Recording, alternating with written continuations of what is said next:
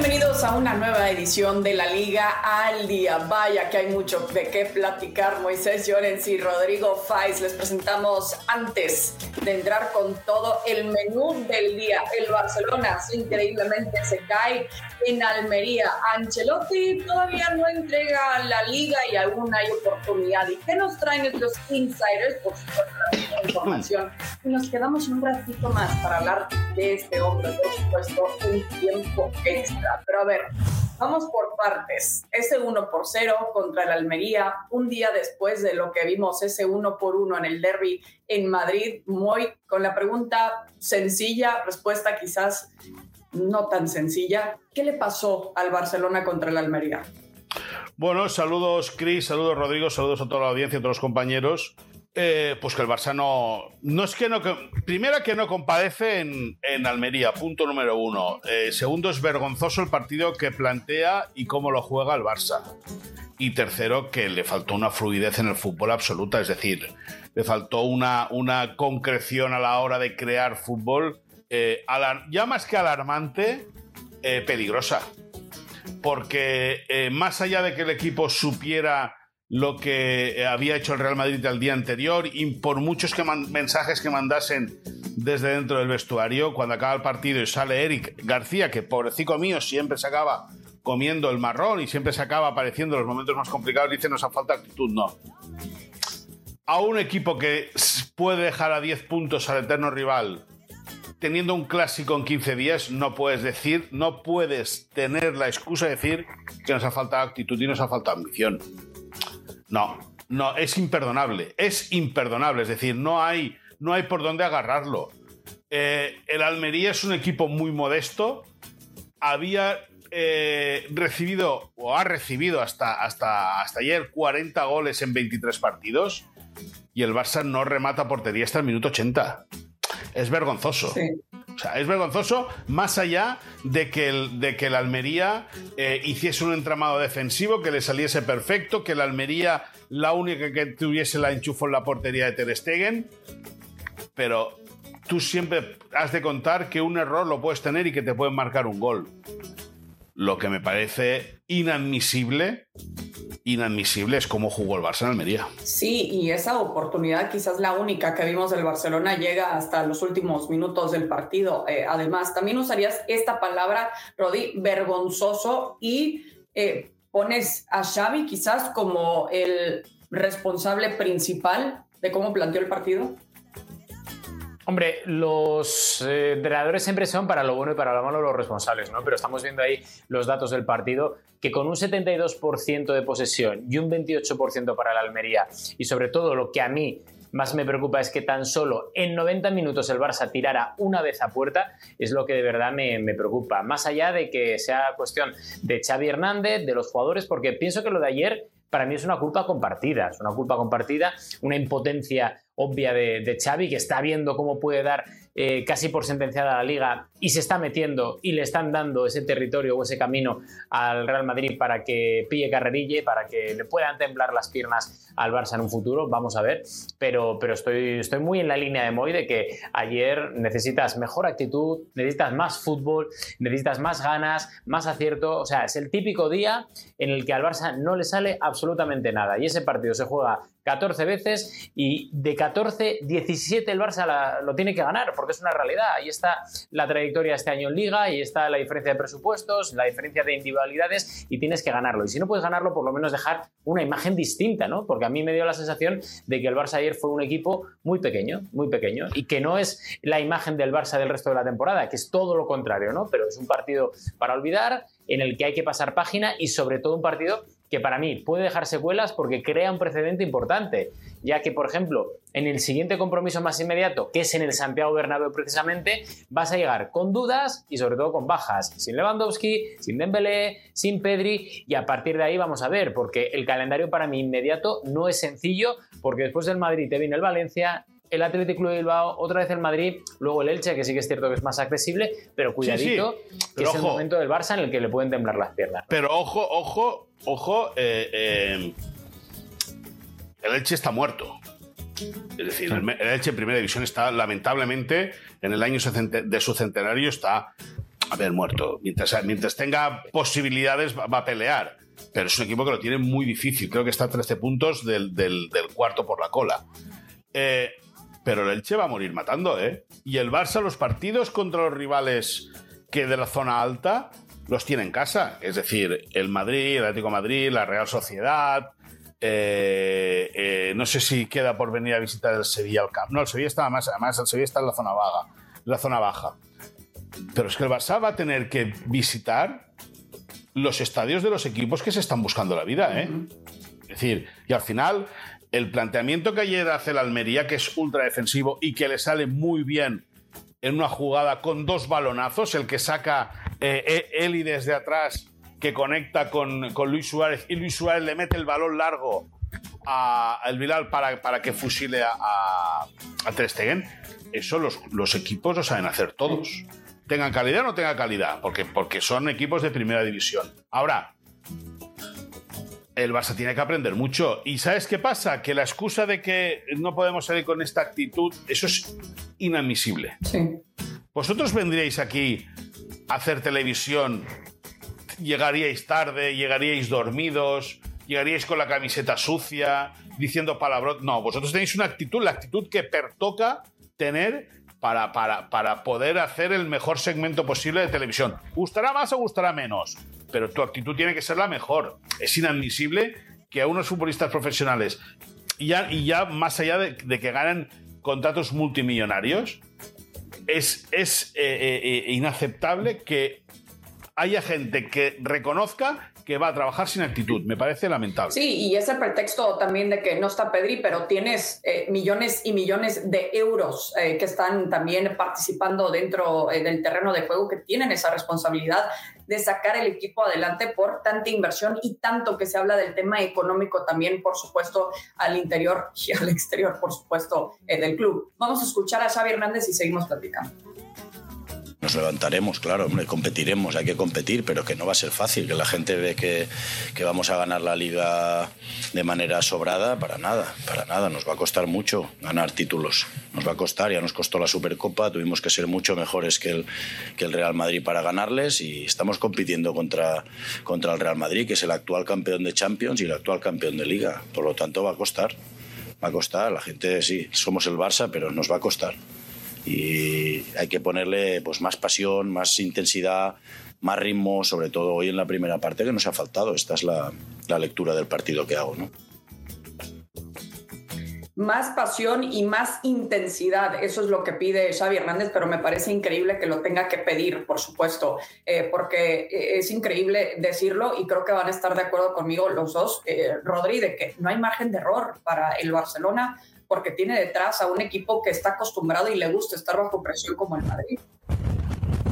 La única buena suerte que puede tener el Barça es que el Madrid este año da la sensación de que está más pendiente de la Champions que de otra cosa. Pero aún así, el problema de tener al Madrid detrás es que le estás dando alas.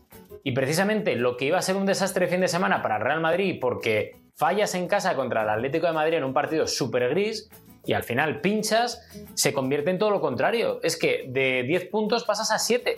O sea, y es que es la, realidad del fin de semana. Lo que el sábado por la noche era un fracaso de jornada para Real Madrid, lo acabó convirtiendo el propio Fútbol Club Barcelona en un éxito. Está vivo el Real Madrid, hay liga y ahora toda la maquinaria blanca, pues sabemos cómo funciona, que eso lo hacen muy bien a nivel mediático y eso es donde yo quiero ver ahora mismo porque, porque para mí hay una definición o una frase o un titular que, que refleja la la actualidad más inmediata del Barça. Es la hora de los valientes. Es la hora de saber si hay Barça, si hay equipo, si hay personalidad para aguantar este tirón que va a tener el Real Madrid en el próximo mes, mes y medio.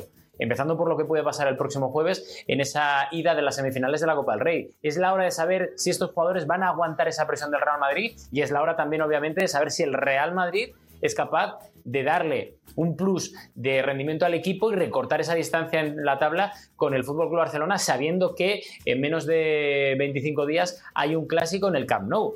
Y ahí es donde vamos a ver si de verdad el Barça está preparado para campeonar o no en esta liga, porque cuidadito, que como decíamos el otro día, eh, partidos como la Almería son muy complicados y va a haber varios. Y cualquier rival en la liga es igual de difícil que uno de los de la tabla más avanzada, de la parte más avanzada de la tabla. Por lo cual, con las bajas, con el rendimiento y sobre todo con lo que dijo Eric García, que me parece muy bien que lo diga Eric García, pero es un problema que ya te lo tenga que admitir alguien a nivel público de esa falta de, eh, de intensidad, pues pinta raro. Pinta sí, y que parece que es un efecto eh, dominó que se veía venir después de esos partidos en donde sacaban resultados eh, por la mínima muy y finalmente cayó el primer dominó que fue la Europa League. Ahí te va el segundo. ¿Cómo puede detenerlo pensando en lo que se viene ya en la Copa del Rey contra su acérrimo rival? Bueno, eh, eh, pues eh, sacando un buen resultado en Madrid, es decir, es la manera de, frenar la sangría. Lógicamente el Barça, si, si el Barça ha perdido más partidos en tres días que entró la temporada. ¿Ok? Es decir, al final el perder en Almería, yo es que creo que no, no, es un toque de atención a la plantilla, es un toque de atención al fútbol que está mostrando el Barça.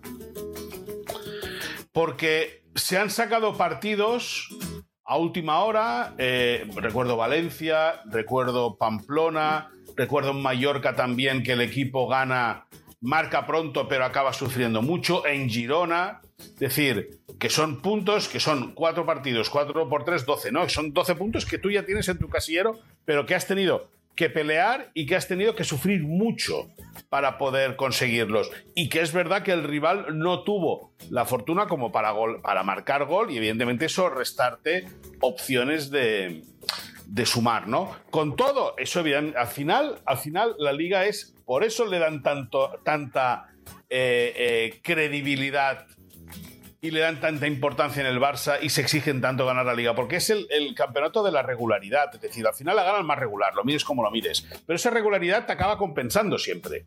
Y si en un partido o en varios partidos has tenido mucha suerte, pues lo más normal es que con el tiempo eso se acabe equilibrando. Que no vaya a ser que ahora empiece a variar eh, la fortuna del Barça si a principio de temporada tuvo los problemas en defensa con las lesiones de Christensen, de Araujo y de Koundé, que los tres coincidieron en el mismo tramo, ahora se le suma Dembélé, Pedri y, Lewandowski.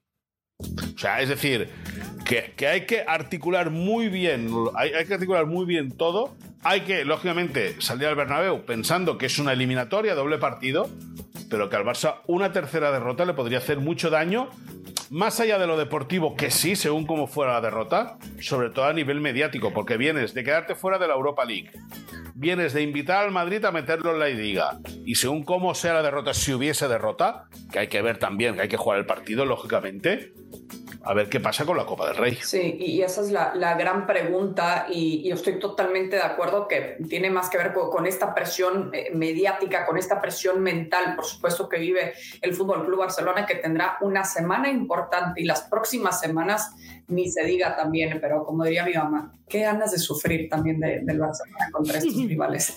Vamos a pasar ahora al Real Madrid porque, eh, como dijeron, quizás no se vio tan mal porque perdió el Barcelona a final de cuentas, pero Rodri, la realidad es que el Madrid sacó el empate, pero obviamente eh, la atención sobre este juvenil que nos habías platicado hace eh, un más. ¿Qué te parece esta historia, al menos que vemos merengue ahora? Bueno, eh, fue un partido en el que hay muy poco que rescatar por parte del Real Madrid y sí algo hay que rescatar es esa confirmación ¿no? de Álvaro Rodríguez, el uruguayo, nacido en Palamos. No, catalán. Catalán, que juega con la selección de Uruguay, pero es catalán, no es uruguayo. Bueno, vale, catalán, vale. Eh, ¿El pasaporte pone catalán también? No, el pasaporte tiene DNI español ah, y y es uruguayo, pero es nacido en Cataluña, por lo tanto es pues catalán. nació en Palamos, que, creo que no, he dicho nada. No, pero te digo yo que es catalán, o sea, que es catalán, igual que tú eres asturiano, eres catalán. Bueno, bueno yo nací en Estados Unidos. Lo, digo por si acaso Palamos no pertenece ¿eh? a España, pero bueno.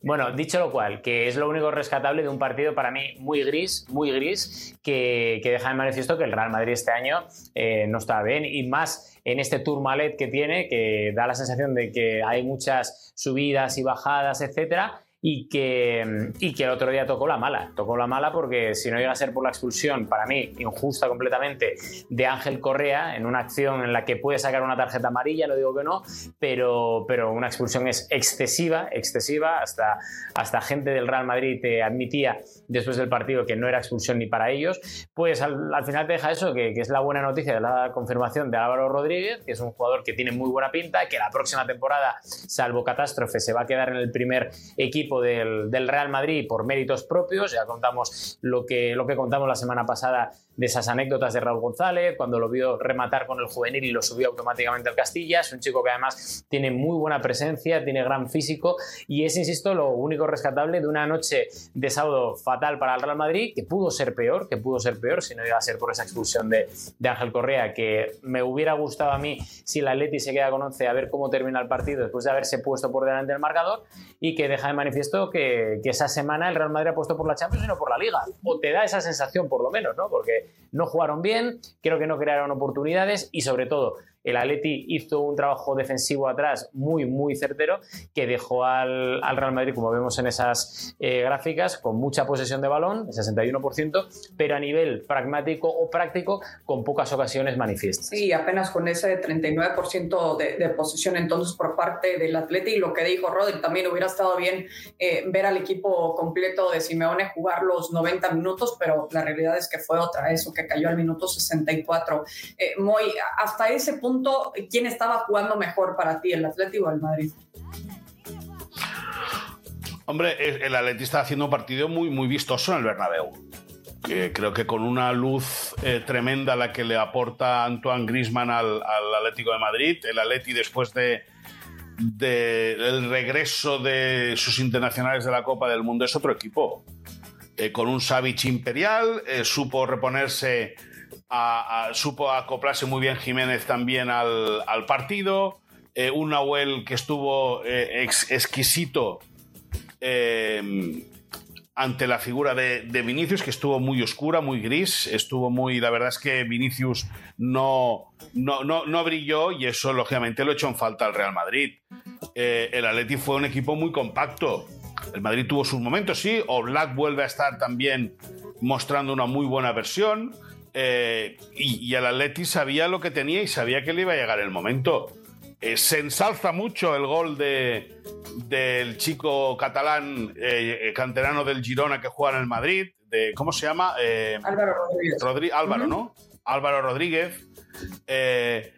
Y se dijo de Jiménez que bueno, que el gol es un fallo en la marca del Madrid porque remata solo. Bueno, eh, Álvaro también remata solo, es decir, nadie, todo el mundo como, se como que se olvida de él en un error defensivo del Atlético de Madrid, eh, que no le, no le puso una figura, una marca fija sobre él siendo tan alto, en un muy buen remate de cabeza del, del, del uruguayo, porque fue muy, muy, muy buen remate de cabeza, pero bueno, yo me quedé con la impresión de que el Atleti, haciendo el partido que seguro que tenía eh, en la cabeza el Cholo Simeone, que había visualizado, eh, si no es por la expulsión de Ángel Correa, posiblemente, esto ya es hablar por hablar y decir que si mi abuela tuviera ruedas sería una bicicleta, ¿no? Pero eh, posiblemente el Atlético Madrid se habría llevado los tres puntos del, Santiago Bernabéu.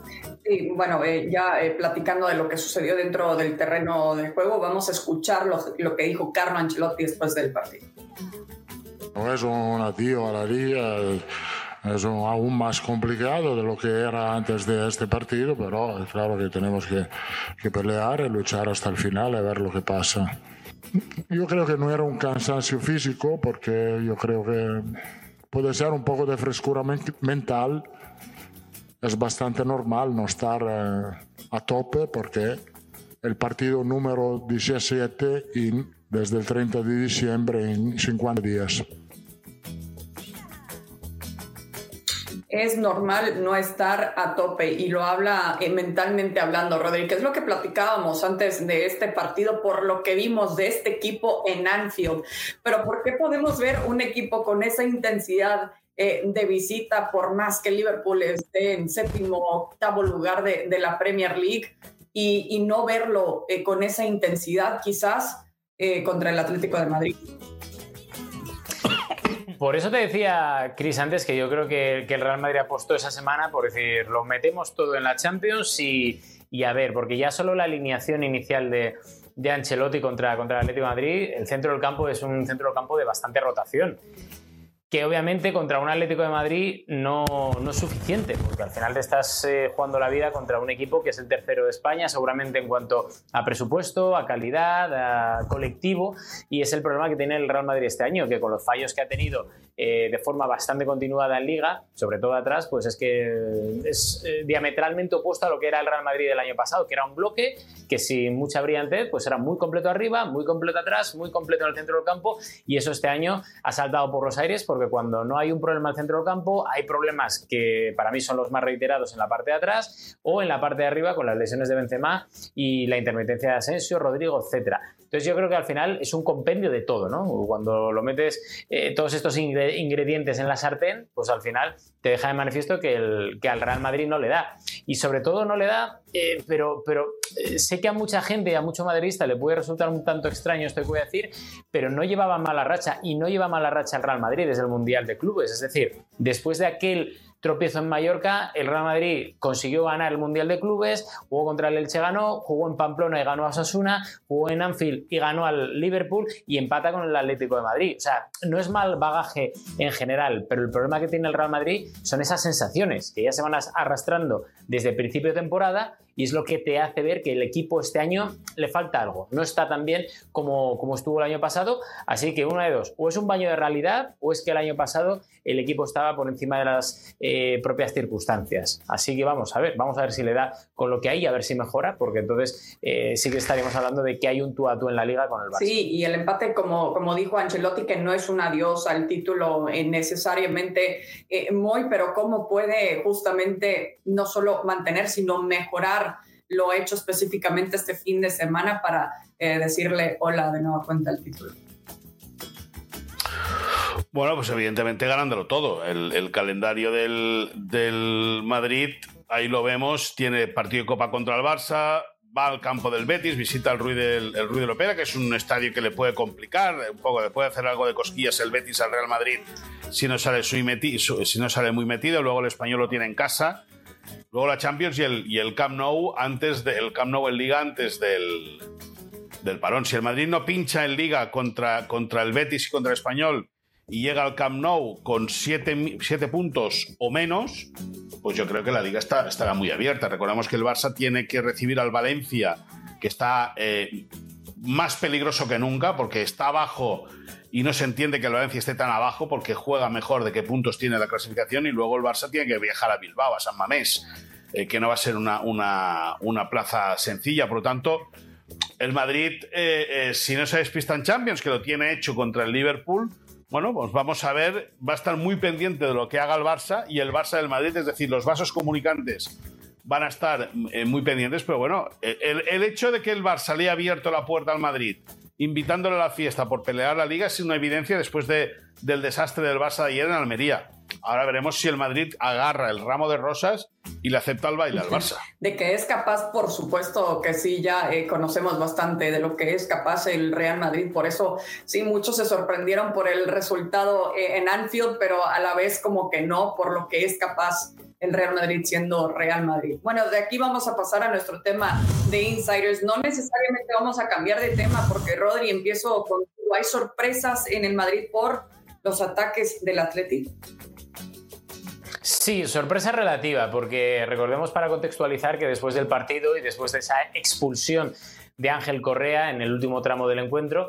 El Atlético de Madrid en Twitter sacó bastantes tweets eh, diciendo que bueno, que ya está bien de normalizar lo que no es normal y bueno, hubo como dos o tres tweets esa misma noche que luego desembocaron en un comunicado que por segunda vez consecutiva después de un partido contra el Real Madrid, el propio CEO de la entidad, Miguel Ángel Gil Marín, publica en la web oficial del Atlético de Madrid volviendo a repetir un poco que, no es normal estas presiones que están sufriendo los árbitros, ya sea sean presiones deportivas o mediáticas por parte del Real Madrid que pueden condicionar muchísimo estas, estas acciones. Eh, hemos preguntado a través de las fuentes que manejamos en el Real Madrid qué opinan de todo esto. Intentan no darle demasiado bombo porque, porque ellos creen que están en su sitio, es decir, no hablar nunca de los árbitros, o por lo menos de forma pública eh, y directa desde el club, pero, pero no cabe, eh, obviamente, esa sorpresa y una sorpresa moderada por, lo que están viendo en el Atlético de Madrid, porque ellos entienden que puede haber quejas, pero no entienden que esas quejas sean tan continuadas, sean tan, tan, tan constantes, tanto en Twitter como del propio Miguel Ángel Gilmarín, con quien hay buena relación,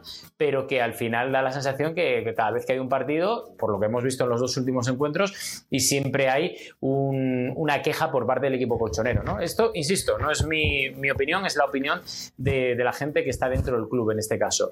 Vamos a ver cómo se desarrollan, porque sí es cierto que las directivas se llevan bien, hay buen trato personal eh, en los palcos, etcétera, pero a nivel de que cada uno luego va a proteger y defender lo suyo, ha habido ciertos capítulos, como por ejemplo la ruptura de ese pacto de no agresión de la cantera que se respetaba bastante y que desde hace unos meses el Real Madrid dio por concluido porque interpretaban que ya estaba bien de recibir muchos ataques del Atlético de Madrid y prefirieron responder de esa forma. Por tanto, vamos a ver cómo se desarrolla la relación entre ambos, que, que hay, hay mucho salseo, hay mucho salseo. Sí, sí, sí, mucha salsita también, por supuesto, después de lo vivido este fin de semana. Voy, voy contigo, platícanos un poco más sobre eh, el caso Ángel Alarcón, también opción de la casa que le dijo que no a quién.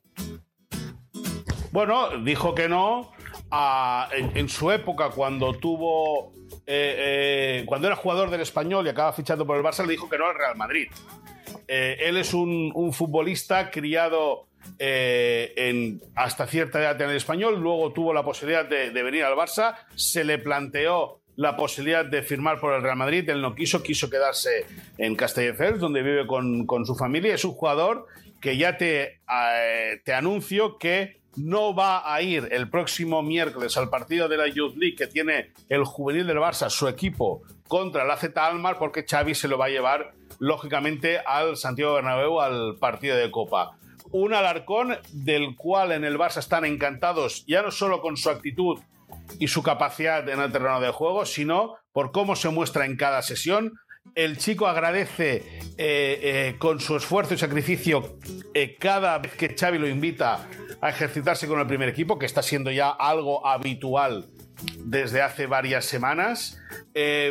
acaba renovando por el Barça después de que el responsable del fútbol base del equipo azulgrana le hiciese una oferta, económica peor de lo dinero que estaba recibiendo ya por ser juvenil. Ahí se meten Jordi Cruyff eh, director deportivo, Mateo Alemán, director del área de fútbol, y el propio Joan Laporta para arreglar el tema. Le dan un contrato de dos años a la espera de que pase ya de juvenil para tener eh, opciones de, ser ya profesional de manera absoluta. Y con todo, es un tipo eh, reservado, un tipo callado, un tipo que lo que quiere es aprovechar el momento, se le abre una oportunidad con la lesión de Dembélé y esas molestias que van a dejar a Robert Lewandowski también en Barcelona el próximo jueves ante el Real Madrid, esa sobrecarga en el muslo de la pierna izquierda. Y Alarcón, que pudo ser en su día jugador del Madrid, pues ahora lo que quiere es demostrar que no se equivocó, que quería estar en el Barça y que en el Barça quiere triunfar. Sí, que parece que se está encargando también de su propio destino. Entonces, por lo que nos platicas, muy de su ética, de cómo está agradecido, por supuesto, viviendo su sueño, podríamos decir, eh, a final de cuentas, con el Fútbol Club Barcelona. Eh, Rodri, regreso contigo porque eh, ¿qué hay de Luis Enrique y la Premier League? Hemos estado preguntando desde hace meses por cuál va a ser el futuro de Luis Enrique, que después de que fuera cesado por la Federación Española de Fútbol en una decisión bastante, bueno, mediática, vamos a decirlo así, polémica. Sí, sí, sí, mediática, me gusta esa palabra. Sí, me gusta esa palabra. Sí, sí. Si le gusta a Moisés esa palabra, vamos a Me gusta esa palabra. ¿Por qué? Pues porque como a muchos medios de comunicación en Madrid sobre todo no le caía bien Luis Enrique, pues da la sensación de que eso pudo, pudo, tener mucho que ver en la decisión de, meter a Luis de la Fuente, que es un hombre mucho más cercano a la prensa, mucho más cercano, insisto, y, que bueno, que decisiones deportivas aparte no había ningún tipo de, decisión deportiva más allá de lo que, de lo que hizo Luis Enrique en el Mundial, que fue, bueno, tuvo mala suerte obviamente en ese partido contra Marruecos, pero se abrió un queso importante porque claro, dice la gente, ¿qué va a hacer Luis Enrique en el futuro? gente, mucha gente de su entorno apuntaba que, bueno, veremos a ver en España si hay alguna opción. Gustaba en el Atlético de Madrid, el Fútbol Club Barcelona, pero tal y como hemos venido contando aquí, es muy complicado que pueda haber cambio de entrenador en ninguno de los dos equipos. Y yo sé, por lo que nos han contado esta misma mañana, sin ir más lejos, que a él le gusta mucho la Premier League. Le gusta mucho por el ritmo que tiene, por el escaparate, por la apuesta a nivel deportivo de ciertos equipos en los que él podría encajar bastante bien. Y vamos a ver, vamos a ver en el futuro más inmediato y no estoy hablando de mañana, pasado o la próxima semana, sino en el futuro de aquí a junio a ver si se abre alguna puerta, algún banquillo, porque me consta además que un equipo, sobre todo un equipo, está muy atento al futuro de Luis Enrique y es un equipo que viste con el mismo fondo que tenemos nosotros aquí. Así que vamos a ver qué pasa en el futuro y si se unen esos, esos destinos o si se abren otras opciones en, de aquí a junio. ¿Y es de Londres? Un poco más así, ¿no? ¿Es de Londres? Yo no digo más, yo no digo más. Yo ya he dicho que gusta, que, que, digamos que se gustan. Esto es como los chicos que en una discoteca dicen, ah, me haces tilín, pues a mí talan. Pero escucha, siendo, siendo, este, este, siendo este fondo más o menos, el Everton no es. Ah, exacto, exacto. Y más de, después de lo que pasó ayer en, su respectivo partido y mucha gente pidiendo la salida de tal, creo que ya estamos siendo bastante eh, obvios. Eh, de Harry, ¿eh? Pide la salida de Harry Potter. De Harry Potter. ¿sabes? Pero escucha. Yo no he dicho equipo, yo no, he dicho ningún no, no, no, yo tampoco he dicho equipo, yo solo he dicho, hemos dicho, hemos dicho que el Everton no es. Y ya. Y Harry Potter, Harry Potter no entrena a nadie. Harry Potter está centrado en su carrera cinematográfica. Bien, por cierto, ojo, ojo que el Barça no, ojo que el Barça no pierda la liga, ¿eh? bueno. Ojo que el Barça no pierda la liga, ojo, ¿eh? Bien.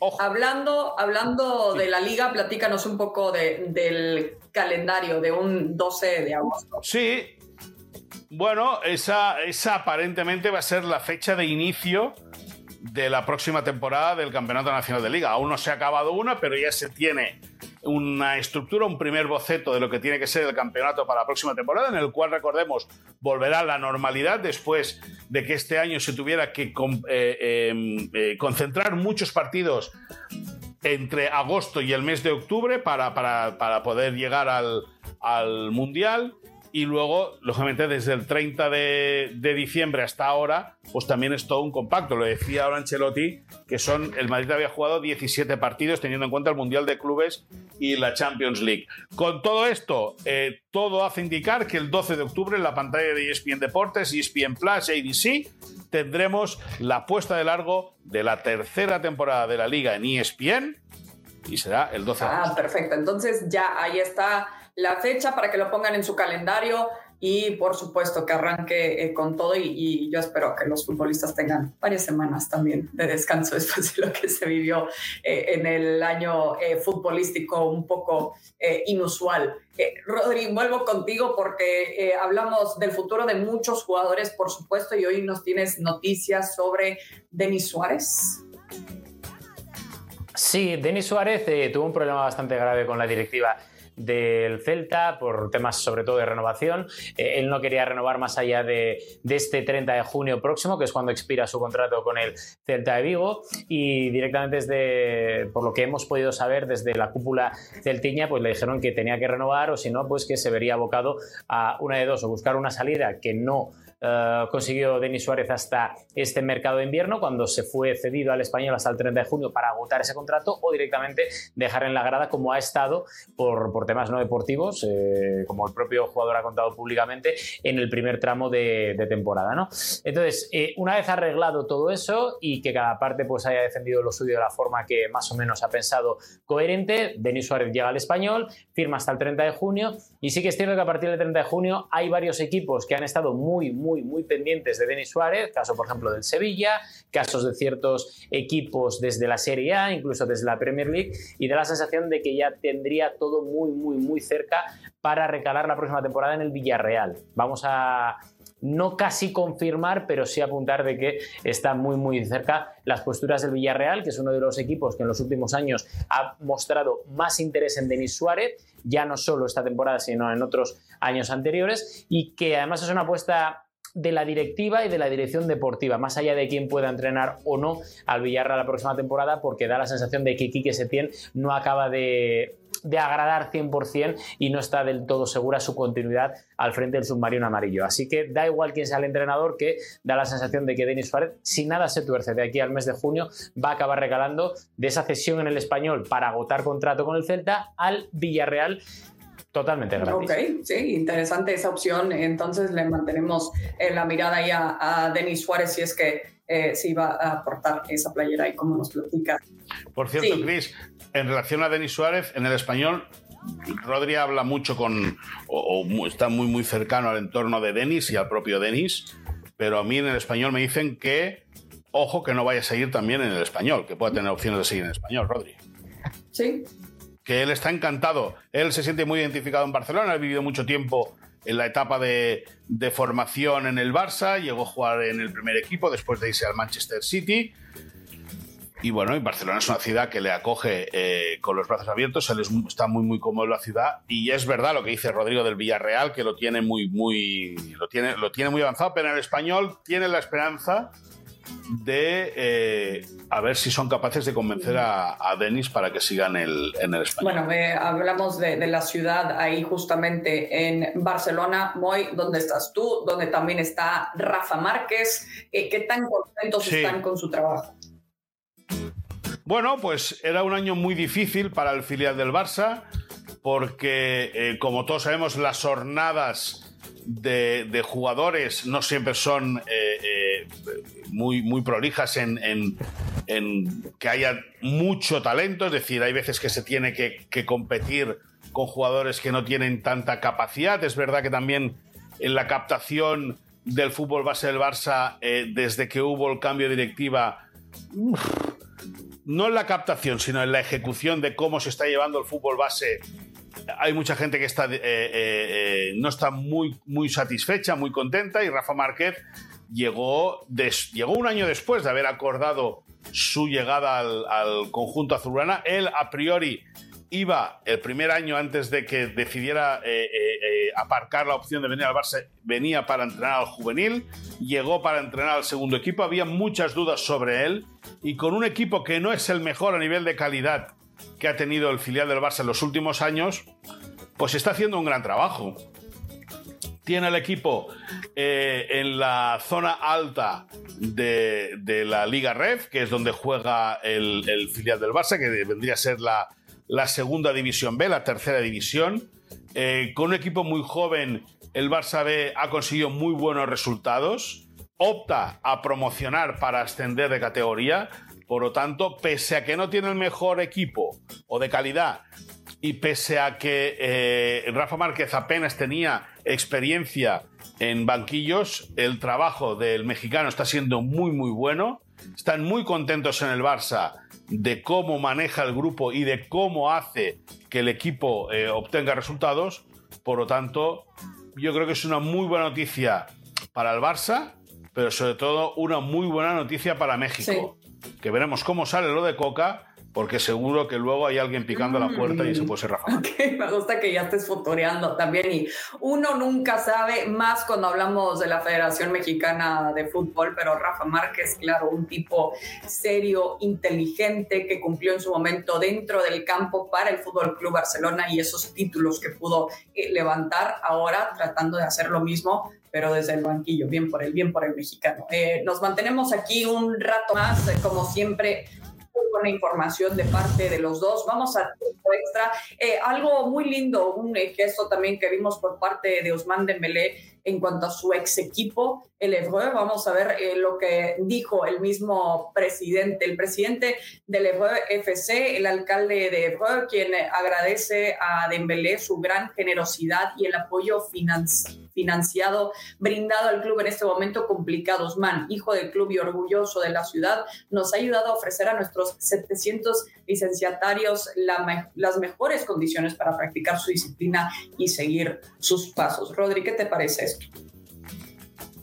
Me parece muy bien, muy bien, y más viniendo de alguien que eh, lo poco extradeportivo que sabemos de Dembélé es que se quedaba hasta las mil de la noche jugando a la PlayStation, al FIFA, etcétera, que no está mal, ojo, que no está mal, pero para un deportista de élite es algo distinto. Eh, sus hábitos de, nutrición que no eran los mejores, etcétera. Así que me, alegra mucho porque yo creo que hay una cosa importante y además eh, que es innegociable para todos los futbolistas, que es que son futbolistas, pero también eh, son personajes públicos que tienen que dar ejemplo dentro y fuera de la cancha. Por tanto, creo que es un gesto de, aplauso. Eh, me enorgullece que un futbolista de la liga haga este tipo de, cosas. Hay gente que lo hace también a nivel, a título privado y que, siguen haciéndolo. Y me gusta que haya buena gente, buenos futbolistas y sobre todo buenas personas que devuelvan a la comunidad lo que en su día la comunidad les dio. Es un, es un personaje curioso Ousmane Dembélé tiene toda la razón, Rodrigo. Solamente se filtraba la porquería de la vida privada de Ousmane Dembélé cuando decía que eso, ¿no? Pues que tenía malos hábitos nocturnos, que no se alimentaba bien, que posiblemente sería verdad, y, para muestra las lesiones que tuvo y luego cuando le puso orden, cómo la cosa se fue arreglando. Pero para, para que la gente entienda cómo, cómo un poco esos Ousmane Dembélé se casó y nadie en el vestuario se enteró que se, que se había casado.